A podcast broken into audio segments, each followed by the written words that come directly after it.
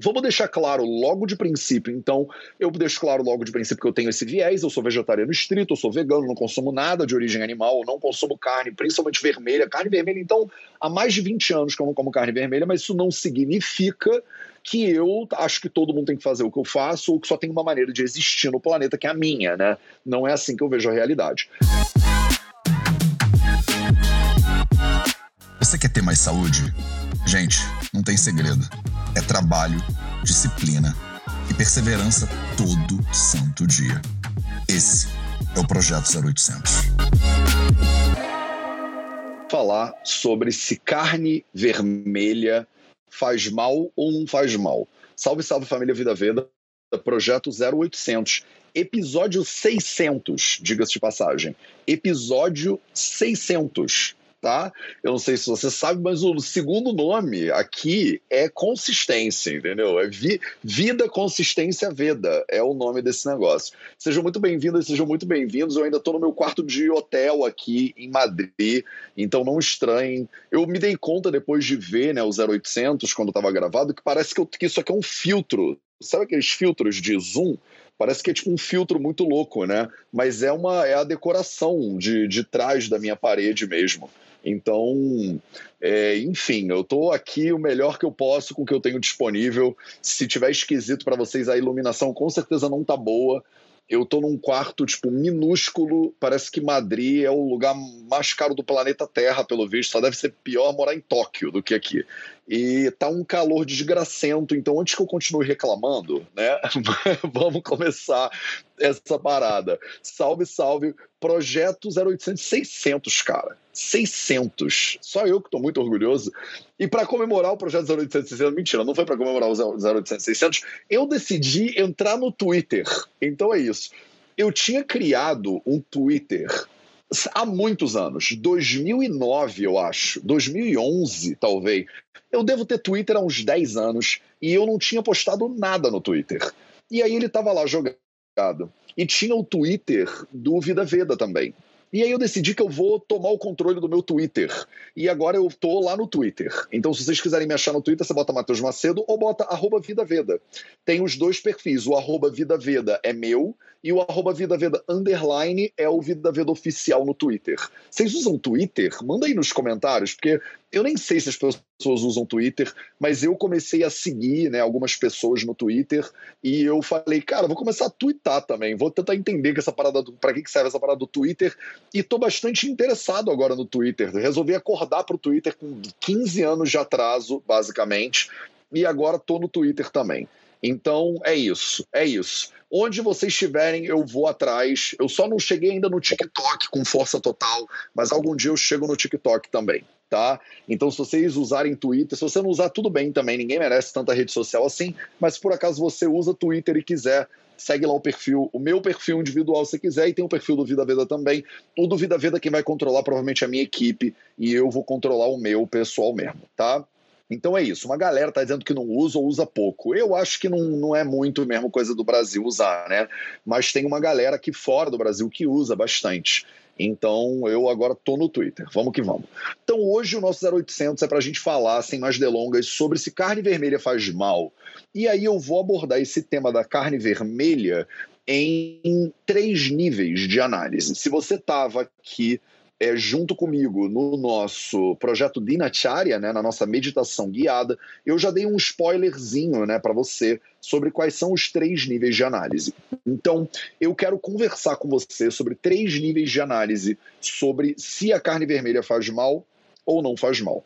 É óbvio que se eu tivesse que dar uma resposta para você só, eu diria que se carne vermelha faz mal ou não faz mal, eu diria que eu diria que o que, que, eu diria? Me diz aí nos comentários o que, que, eu, que, que eu diria. Twitter é dos treteiros. Então, Priscila Tchernev disse que Twitter é para quem gosta de treta. E eu não gosto de treta. Então vamos povoar o Twitter com amor também. É isso. Será que a gente consegue ou será que eu vou ser vencido pela, pela treta no Twitter? Eu acho que dá para botar um pouquinho de amor em tudo, né? Vamos tentar levar um pouco de amor pro Twitter. Né? Então, se eu tivesse que responder para você se carne vermelha faz mal ou não faz mal, o que, que eu responderia, meus amores? Ana GM Piso, Comelo Cozinha, Giz0202, Patrícia Magrini, Andréia Ramos mataram a charada, é claro que me conhecem e disseram que depende. A galera que disse aí que faz mal não me segue a tempo suficiente, não me conhece a tempo suficiente. A galera que disse que faz muito mal não segue o Vida Veda a tempo suficiente. A galera que disse né, que faz bem não segue o Vida Veda também a tempo suficiente. A carne vermelha faz mal, Mateus? Não necessariamente. Não necessariamente. Ah, Matheus, mas eu achei que você era vegano. Eu sou vegano. Eu sou vegano. Mas o fato de eu ser vegano não significa que carne vermelha faz mal para todo mundo o tempo inteiro, em todos os em toda a história da humanidade o fato de que eu acho que faz mal para mim e eu escolhi ser vegano me coloca num viés óbvio de observação da realidade, você tem o seu também, tá? Se você acha que você está neutra ou neutra aqui observando a realidade, você provavelmente está mais enviesada do que o resto das pessoas. Mas eu tenho o meu viés, é óbvio, porque eu sou vegetariano estrito, e vocês me fizeram essa pergunta se carne faz mal. Então vamos falar sobre se ela faz mal ou se não faz mal, e a resposta é invariavelmente depende. Depende de quê? Depende de quê? Depende de como você está analisando. Eu vou analisar sob um viés do Ayurveda, tá? Então, que é o meu lugar de fala mais especializado do mundo aqui, eu vou falar para você do viés do Ayurveda.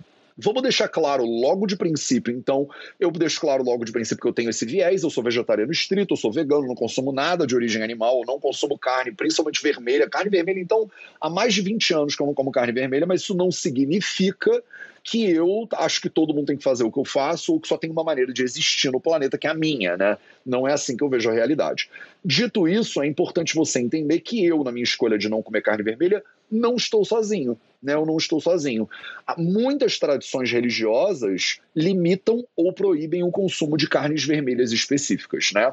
Quando eu falo de carne vermelha, eu não estou falando de um animal só. A carne vermelha não é carne de boi, né? Carne vermelha não é carne de porco, carne vermelha não é carne de veado, carne de búfalo. Carne vermelha é um grupo de carnes, né? não é um termo muito específico, você não está falando de um animal específico, você está falando de um grupo de animais aí. E cada um deles tem efeitos diferentes para a sua saúde. Mas muitas tradições religiosas, muitas tradições culturais e sociais proíbem ou limitam o consumo de vários tipos de carnes. Por exemplo, o judaísmo né, desaconselha o consumo de carne suína, né, desaconselha o consumo de porco. Né. É, o Islã, por exemplo, né, os muçulmanos têm o conceito de halal. Né, o halal, que é a carne né, que ela poderia ser consumida, é, e o haram, que é a carne que não deveria ser consumida. Né? Tem alguns tipos de carne que não deveriam ser consumidas e tem alguns tipos de procedimentos que fazem com que o animal poderia ser sim consumido. Vocês que, como eu, são veganos ou veganas, precisam respirar fundo nessa live aqui e entender que o ser humano ele não é naturalmente vegano nem vegetariano. O vegetarianismo e o veganismo é uma escolha, mas ela não é uma imposição. Não é uma imposição por causa do tamanho do seu intestino, não é uma imposição por causa dos seus caninos, não é uma imposição por causa de nada disso. É uma opção. Tem seres humanos que escolhem comer animais, tem seres humanos que não escolhem, e eles têm razões né, para fazer essas coisas. O Ayurveda é uma ciência que não é moralista, né? Então você tem a descrição nos samhitas ayurvédicos sobre vários tipos de carnes diferentes e o efeito dessas carnes para a saúde desses seres humanos. Tá, várias tradições religiosas diferentes é, podem limitar ou proibir o consumo de carnes. Então, falei aqui já do judaísmo, falei aqui do islamismo. O budismo, por exemplo, e o hinduísmo são famosos vegetarianos, né? Por exemplo, é, o hinduísmo, né, normalmente aconselha um vegetarianismo que tecnicamente é lacto-vegetarianismo, então não inclui ovos no consumo, mas não inclui nenhum tipo de carne vermelha tampouco. E o budismo, dependendo da escola de budismo que você segue, tende a ser vegetariano também. Se você é budista tibetano, por exemplo, você não necessariamente é vegetariano. Eu tive a oportunidade de viver no Tibete, né? E eu lembro de me espantar muito de ver os mongezinhos tibetanos indo comprar, indo comprar carne de iac, né? E comendo carne de iac e lá no Tibete eles justificavam esse consumo porque no planalto do, do na planície do Tibete é não é planície não é planalto do Tibete não tem muito legume, verdura nem oferta de produtos né, alimentícios. Então, eles acabam justificando a falta de possibilidades alimentícias para o consumo de carne de monges budistas, diga-se de passagem, que pode ser um contrassenso para muitos tipos de budistas aí, né? Eu lembro de ver, né, monges tibetanos entrando dentro do açougue, né? E eu espantadíssimo, porque eu achava que todo budista era vegetariano e não necessariamente é. Até os cristãos, diga-se passagem, têm linhagens de cristianismo, os adventistas do sétimo dia, por exemplo, tendem a ser vegetarianos, vegetarianos estritos até em determinados, né? É, tem muitos cristãos que, em momentos de purificação, em momentos de celebração ritualística, evitam a carne vermelha. Então você sabe, na Sexta-feira Santa e tal e tal, você tem o consumo de peixe, né, em detrimento lá da carne vermelha. A carne vermelha, normalmente, então, para a maioria das tradições religiosas, é considerado ou uma indulgência ou um tipo de alimento que é pesado né? E contraindicado para momentos específicos de purificação. Se você é hinduísta ou budista, a, o consumo de carne ele é contraindicado porque ele vai, ele prejudica o teu processo de meditação, por exemplo. Ele pode prejudicar a pureza da sua mente, né? É, muitas tradições dizem que a carne ela é mais tamásica, né? Então ela prejudicaria o sattva, né? A qualidade pura da tua mente. Então, não estou dizendo que eu acho isso, estou só te dando um panorama geral sobre se o consumo de carne vermelha faz mal na perspectiva védica, né, que é aqui o meu foco que eu estou abordando nessa aulinha de hoje. Então vamos lá, né? Muitas tradições consideram que, por exemplo, a carne de porco é uma carne suja, é uma carne que tem que ser evitada a todo custo, né? É um dos animais, inclusive, um dos mamíferos mais parecidos com o ser humano. É muito fácil fazer amizade com o porco, né? O porco é um animal é, é muito é, é, senciente, né? Ele é, tem personalidade, tem preferência, é quase como se fosse um cachorro, né? Na verdade. Diga-se de passagem, tem muitas tradições que comem cachorro também, né? E o cachorro ele é considerado uma carne o quê? Que cor que é? É vermelha, né? Tem tradições que comem cavalo, tem tradições que comem búfalo, tem tradições que comem yak, que é tipo um búfalo lá do Tibete, tem tradições que comem carne e vaca.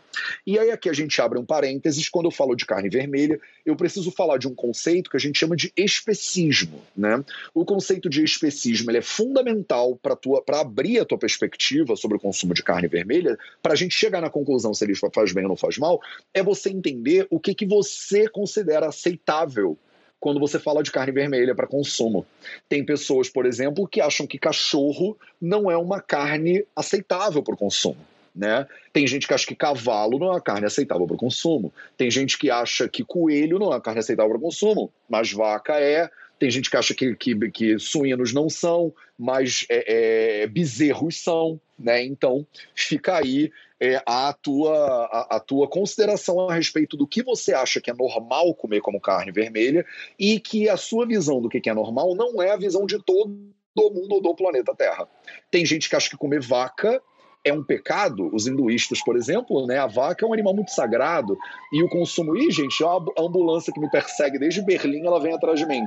Tava faltando em Madrid uma boa ambulância, né, para caracterizar aqui uma cidade grande no projeto 0800.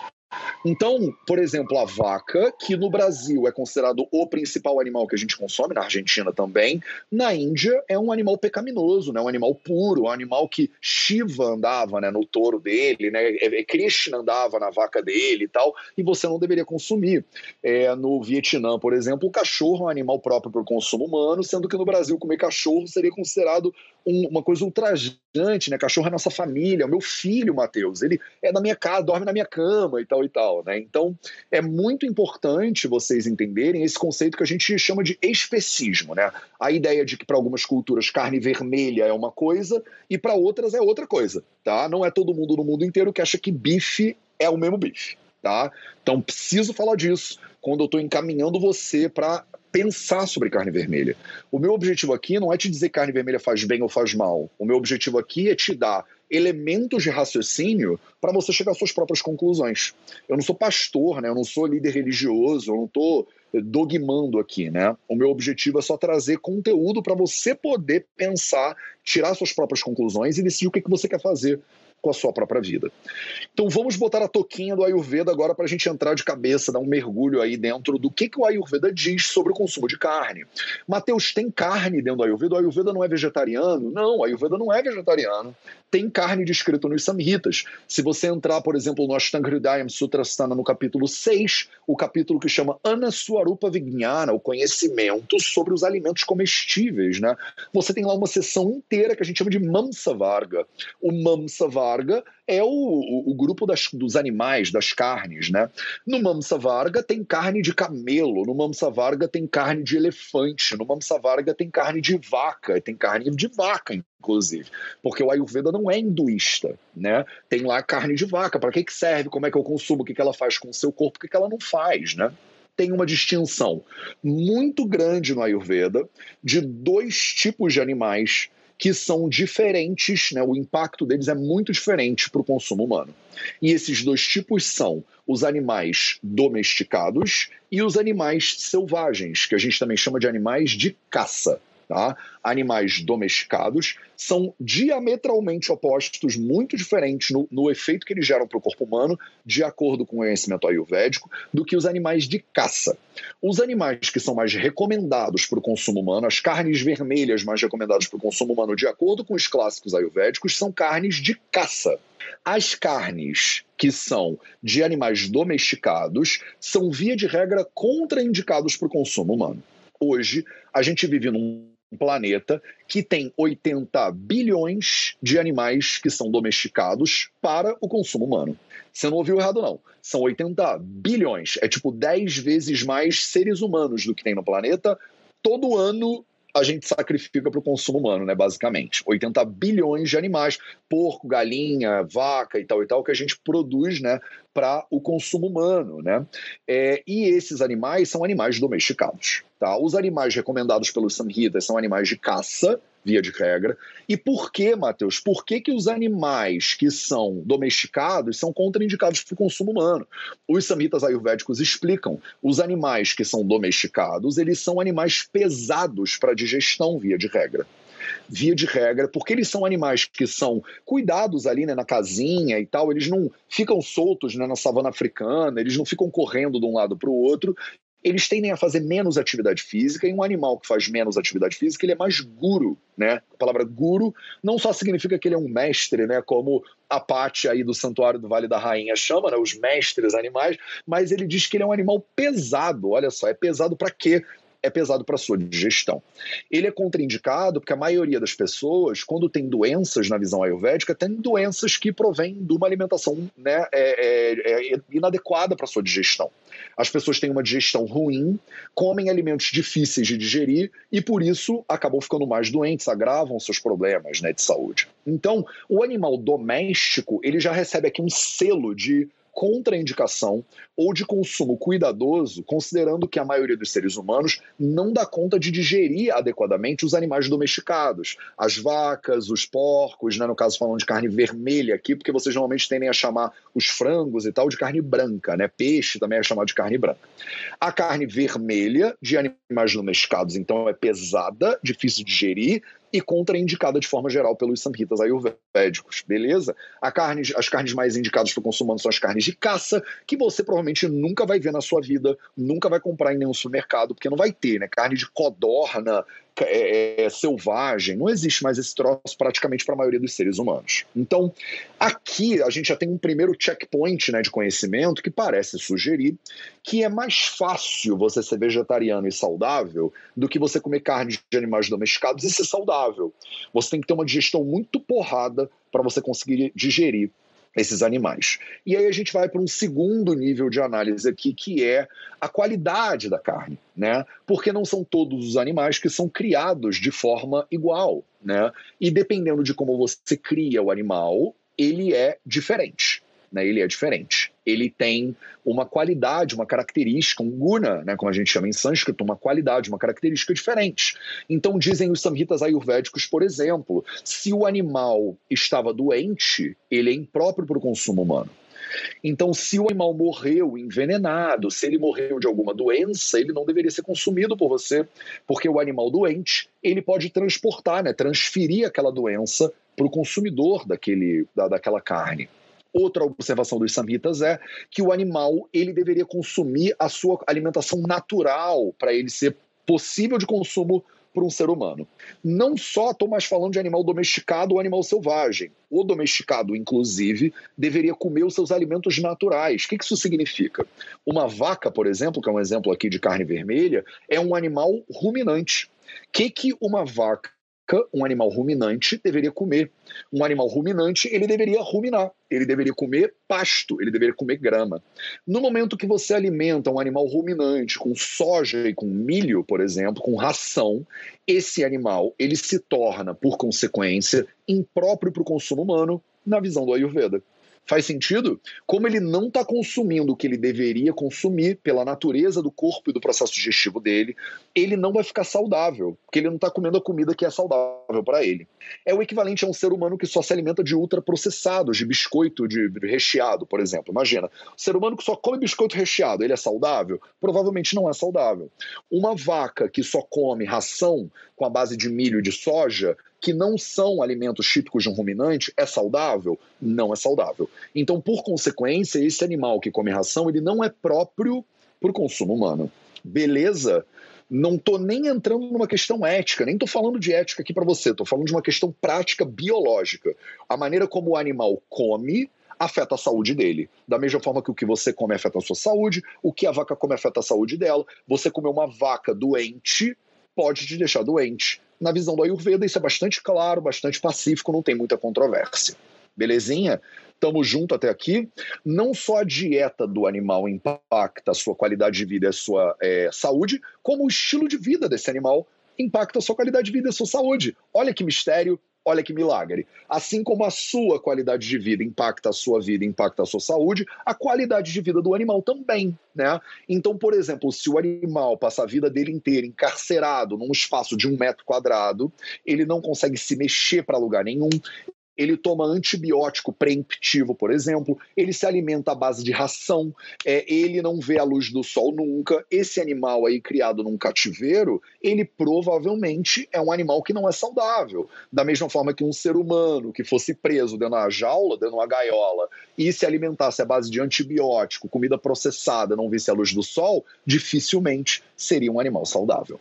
Quando você cuida muito da sua saúde, se expõe ao sol, faz atividade física, observa os quatro pilares da saúde, mas bota um animal na sua boca que ele não era saudável, você está comendo doença também na visão do Ayurveda. Percebe? Não é que todo mundo deveria ser vegetariano, não é essa a visão dos samhitas ayurvédicos, mas é que você deveria ser consciente daquilo que você bota para dentro do seu corpo. Se a vaca estava doente, você pode ficar doente também com a coisa que a vaca ficou doente. Tá? Isso é bem pacífico, inclusive na medicina moderna.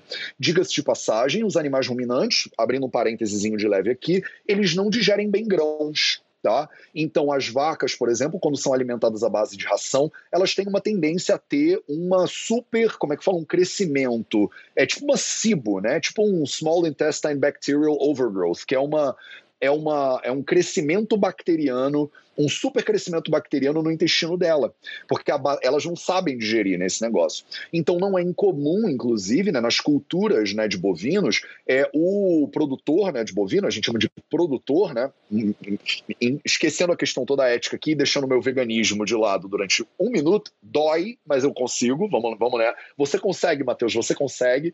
É, eles abrem um buraco na lateral da vaca e botam uma tampa e aí, de tanto em tanto, o zootecnista tem que ir lá e retirar né, o excesso de crescimento bacteriano do intestino da vaca e fechar a tampinha, porque os bichos, os bovinos, não digerem bem né, esses grãos. Né? Eles têm uma série de problemas de saúde derivados da, na, da má digestão desses grãos. Então, um animal doméstico já é ruim para o teu consumo.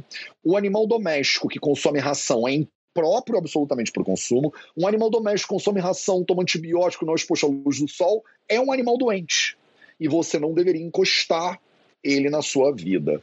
Mateus, isso vale para todas as carnes? Vale, vale. O que eu estou te explicando aqui é uma questão lógica. Por que, que valeria para uma vaca e não valeria para um frango?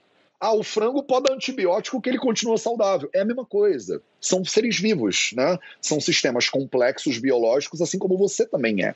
Se você vivesse a sua vida inteira à base de um bando de remédio, a sua carne não ia ser saudável. E mesmo que eu fosse o Hannibal Lecter, né? Se eu fosse um, se eu tivesse, imagina que eu vivesse numa sociedade, né, canibal, e eu só fizesse live para amigos canibais. Eu falaria a mesma coisa. Eu falaria, meus queridos colegas canibais, né? Não tomem muito cuidado quando vocês forem consumir um ser humano que toma muito remédio, que não é exposto à luz do sol, que não faz atividade física e que não segue os quatro pilares da saúde. Eu estaria usando os quatro pilares da saúde contra vocês, seres humanos, e pró meus colegas canibais. Quem só, quem só assistiu essa parte da live não está entendendo nada, né, nesse momento. Tô falando, Matheus, como assim, Matheus? Que negócio de canibal é esse? Tô dando um exemplo aqui, tá? Se eu tivesse palestrando para colegas canibais, eu falaria para eles não comerem seres humanos que se alimentam à base de ultraprocessados e nunca vêm à luz do sol e vivem à base de antibiótico. Peixe também, frango também, carne vermelha, que é o tema da nossa live também. E aí, a gente chega no ponto crucial da minha análise aqui com você hoje, dessa nossa aulinha aqui hoje, que é os três níveis de análise. Os três níveis de análise. Primeiro nível de análise é o impacto individual do consumo de carne vermelha. E aí você está ouvindo tudo que eu estou falando, você está ouvindo tudo que eu estou falando, e aí você pensa assim, Mateus, isso aí parece que não é tão bom para minha saúde individual legal. Se você chegar a essa conclusão livremente e você decide, por exemplo, fazer segundas sem carne, é, evitar o consumo de carne do jeito que você come, não comer carne, por exemplo, de noite, né? Ah, Matheus, eu só vou comer carne no almoço e aí no jantar eu como vegano, porque o jantar a minha digestão já não tá tão boa, você falou que a carne é pesada para digestão, então vou parar de comer carne de noite para já facilitar a minha digestão, melhorar o meu sono, por exemplo. Legal. Legal. Se você resolveu dar esse passo, você está dando um passo na direção do impacto individual do consumo de carne vermelha. Esse não é o único impacto que o consumo de carne vermelha é, gera. E quando eu estou respondendo uma pergunta que é carne vermelha faz mal, eu não posso responder só se ela faz mal no plano individual. Então eu preciso te dizer tudo que eu te disse agora para você poder fazer um cálculo, porque a saúde é tua, né? ela está na tua mão e você que tem que decidir o que, que você faz com ela, não sou eu. A responsabilidade da tua doença não vai ser minha, então da tua saúde também não vai ser, a tua escolha também não vai ser minha, né? O meu papel aqui é informativo, como professor, eu te digo o que, que o Ayurveda né, o que, que os samhitas ayurvédicos parecem sugerir, e aí você faz as suas escolhas e vive com as consequências das escolhas. E vive com as consequências das escolhas que você resolver fazer. Só que lembra que você não tem um impacto só individual. O segundo nível de impacto que a gente precisa analisar é o impacto local. O que, que, eu chamo de impacto local? O impacto local é o impacto que as suas escolhas têm na sua família, nos seus vizinhos, nos seus amigos, na sua empresa e nos seus colegas de trabalho. É... E isso aqui gera uma reflexão que é muito importante. Por exemplo, a decisão do meu pai comer carne pode fazer com que eu, que sou filho do meu pai, também coma carne. Então a gente tem um impacto intergeracional dessas escolhas individuais. Fica, percebe como isso faz sentido? Então, se o meu bisavô comia de um jeito, o meu pai come de um jeito, porque o avô dele, o meu, o meu avô comeva de um jeito, e eu vou comer de um jeito, meu filho vai comer desse jeito, meu bisneto vai comer desse jeito. Então a gente acaba tendo uma escolha individual que é passada de geração para geração e que tem um impacto que eu estou chamando de local é o impacto que as minhas escolhas geram na minha família, por exemplo. Geram nos meus amigos, geram na minha namorada, geram no, nos meus pacientes. É o impacto daquele primeiro grau de conexão né, que eu vou ter à minha volta. E aí aqui a gente entra num contexto que é interessante, que é assim. Imagina que você entendeu agora que a carne ela é pesada, está cheia de antibiótico, não toma luz solar, então o animal é doente e ele faz mal para a sua saúde. E aí você toma a decisão de que você não quer mais consumir carne ou quer diminuir o seu consumo de carne vermelha, como muitas pessoas têm decidido fazer hoje em dia. Só que imagina que você, a sua esposa, o seu marido, não tomam essa decisão. Eles falam assim: ah, não tô nem aí para nada disso, vou continuar comendo carne. Maravilha. Ele toma uma decisão e eu tomo outra. Meu marido escolheu de uma maneira e eu escolhi de outra maneira. Só que quando a gente tem filhos, a nossa decisão impacta os nossos filhos. E se o meu marido acha que isso faz bem e eu acho que faz mal ou vice-versa, as minhas escolhas podem passar adiante na cadeia hereditária. É o que eu gosto de chamar de impacto não só genético, como também hereditário. Eu brinco com essas duas palavras que são sinônimos tecnicamente para dizer que não só eu recebo a genética do meu pai, mas eu também recebo os costumes do meu pai. Então o meu pai, ele afeta a minha saúde, não só e a minha mãe também, não só pela minha genética que eu recebi, mas também pelos costumes que eu recebi. Talvez eu tenha uma tendência na minha família até a pressão alta ou ter o colesterol alto, por exemplo, que é o meu caso, tá? Na minha família. Minha família é uma, tem uma tendência de colesterol alto genético. E se eu recebo uma alimentação também de maneira hereditária que ainda aumenta mais a minha tendência de colesterol alto até pressão alta, aí você junta né, a arma carregada pela genética com a vontade de apertar o gatilho dos maus hábitos, digamos assim. Ficou boa essa frase, né? Ficou boa. Dá pra, vou twittar. Vou, tu, vou aproveitar que eu entrei pro Twitter e vou twittar. Então, então você precisa entender que você é afetada e afetado de maneira local pela é, educação que você recebe, pela interferência dos seus colegas. Poxa, Matheus, você não vai comer, é só uma carninha.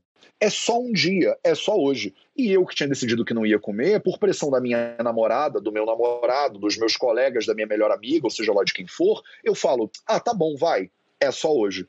Então preste atenção, porque a tuas escolhas elas têm um impacto individual, mas elas também têm um impacto local. Você decide comer ou não comer, no caso aqui dessa live, a carne vermelha, e essa tua decisão ela impacta pessoas que estão à sua volta. Da mesma maneira como a sua vontade de usar ou não máscara, de se vacinar ou não se vacinar, tudo isso que você escolhe, você não escolhe só para você. Não são escolhas puramente individuais. São escolhas individuais mas que infelizmente ou felizmente, por mais que a Gabi Darden odeie essa pressão, tem uma interferência, né, Gabi? A gente sai para almoçar e a galera fala: pô, Matheus, você não vai tomar nenhuma cervejinha? Eu falo: não. Ou a Gabi, que tá, que tá comigo, né? Tipo, pô, Gabi, tu toma só um golinho. E a Gabi fala: mas eu não tô afim, eu vi uma live hoje, tô toda consciente aqui do Ayurveda. Tô toda trabalhada no Ayurveda, eu não quero não, obrigado. E a pessoa fala, pô, você também não estraga prazer. Bota uma pressão em cima da Gabi. Aí a Gabi fala, ah, tá bom, vai, só hoje. E aí o, a pressão social, né, essa, essas opções locais, como eu estou chamando aqui, elas acabam impactando a nossa vida e as nossas escolhas acabam impactando a vida dos outros também. Esse é o segundo plano de análise. Qual é o terceiro plano de análise? É o plano de análise do impacto das suas escolhas sobre um plano global. Como você decide viver afeta também a saúde, o bem-estar e a vida de seres humanos longe de você. Olha que loucura. Quando você decide, por exemplo, comer carne vermelha no Brasil, você está fazendo parte de um processo industrial, né? Bem grande, inclusive, que é responsável, não estou julgando, mas é responsável pelo desmatamento de grandes áreas da floresta amazônica. Né? A gente desmata a Amazônia, planta soja, milho e cria gado planta soja e milho para alimentar o, o, gado e desmata para criar o gado. Esse gado é para quê? É porque o gado adora morar na Amazônia, porque eles gostam do calor né, da Amazônia? Não. É porque a gente tem aquela área lá, né? Então vamos mandar brasa, né?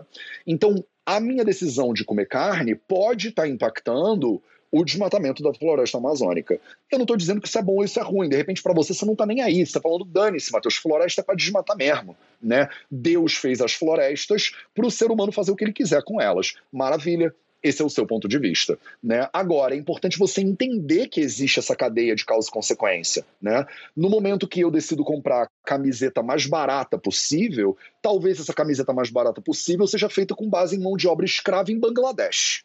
Então, eu estou comprando no Rio de Janeiro uma camiseta que impacta a qualidade e estilo de vida de uma criança escrava em Bangladesh.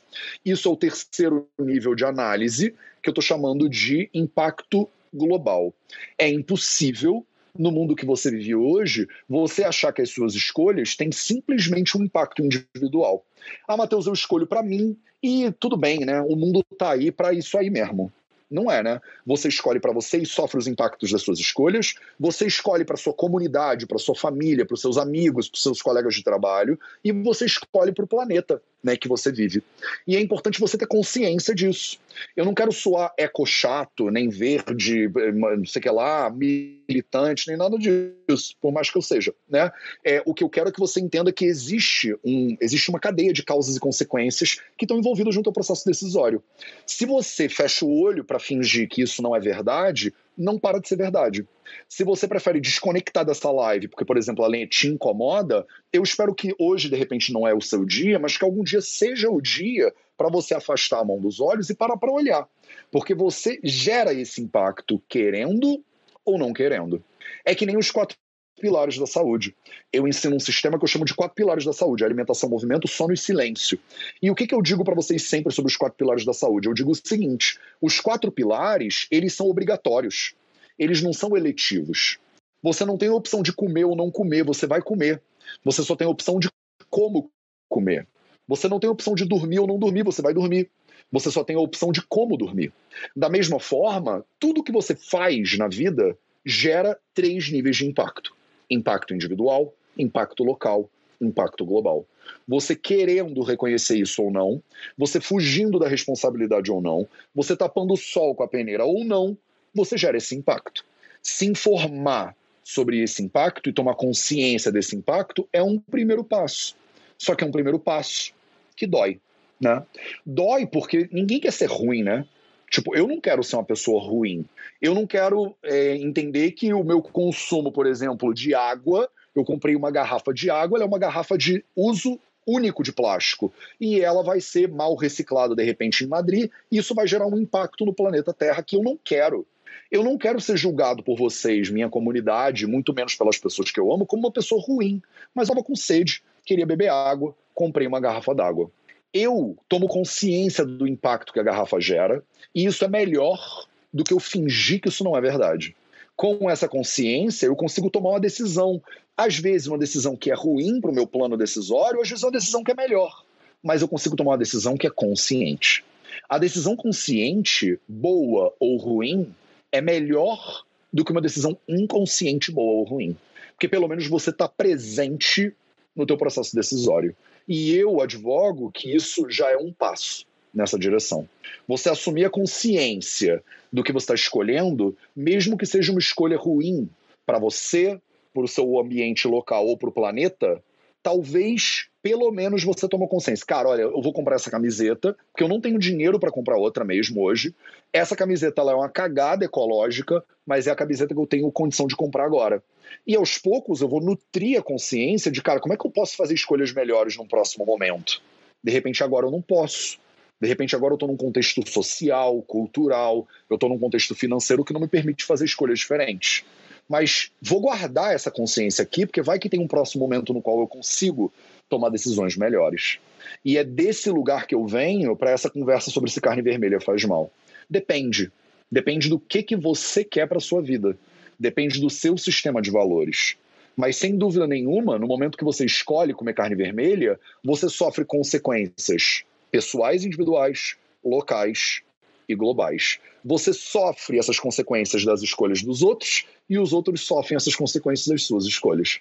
E a gente está tudo emaranhado numa teia muito louca que a gente chama de vida, né? Ayuhu, né? Ayuhu significa vida. E o entendimento dessa teia muito louca, entendimento, compreensão, a gente chama de Veda. Ayur Veda é exatamente a tentativa de compreender o impacto de tudo isso que está acontecendo e como você é um agente potencial dentro desse sistema. Espero que isso fique claro, porque esse foi o nosso projeto 0800 de hoje, número 600. Obrigado pela presença de vocês. Cara, é uma honra e um prazer poder trazer esse conteúdo para vocês a 600 episódios hoje. Eu espero fazer mais 600 e eu espero poder estar contigo aqui junto né, ao longo dessa jornada. Se eu puder te ajudar de qualquer outra maneira, vai lá no Instagram, eu fiz uma caixinha de stories e perguntei né, como é que eu posso te ajudar. Deixa lá o seu comentário, faz sua pergunta, que eu vou tentar ao longo do dia de hoje, de amanhã, responder o máximo de perguntas que eu puder. Obrigado pela sua presença. Esse foi o nosso projeto 0800 de hoje. A gente se vê de novo amanhã.